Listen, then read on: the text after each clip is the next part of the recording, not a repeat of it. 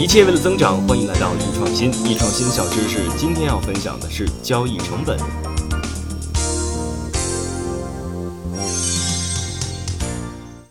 如果你现在要买一件衣服，你会怎么做呢？一般来说呀，你要么先逛淘宝看看款式喜不喜欢，价钱怎么样；要么就是逛商场分别试穿一下，对比合不合适，甚至呢讨价还价一番。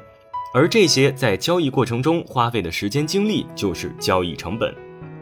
交易成本指达成一笔交易所要花费的成本，也指买卖过程中所花费的全部时间和货币成本，包括传播信息、广告与市场有关的运输，以及谈判协商、签约、合约执行的监督等活动所花费的成本。现实生活中，交易成本是无处不在的。著名经济学家张五常说过：“除非是像《鲁滨逊漂流记》那样一个人的世界，流落荒岛是不存在交易成本的。但现实生活中，一个人的世界存在吗？有人的地方就有交易。我们甚至可以说啊，也正是因为有了交易成本，企业才能存在。为什么这么说呢？咱们来试想一下这样的情景：如果企业不存在的话，你要买一个电脑，你该怎么买呢？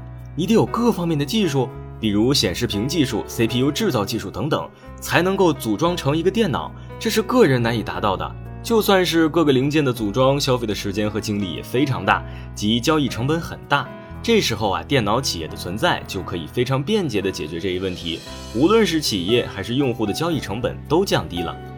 咱们再举一个我们人尽皆知的例子，马云早在创造黄页以及后面阿里巴巴的时候，他打的口号是什么呀？对。让天下没有难做的生意，做的就是降低交易成本的生意。用户可以很快找到自己需要的商品，企业也可以很快的卖出自己的商品。那么学习了交易成本有什么用处呢？哎，对，就是企业要尽量采用一切手段，如组织结构扁平化、隐性成本显性化，让自己的产品信息直达用户，在市场竞争中获取优势。好了，今天我们就分享到这里，下期见。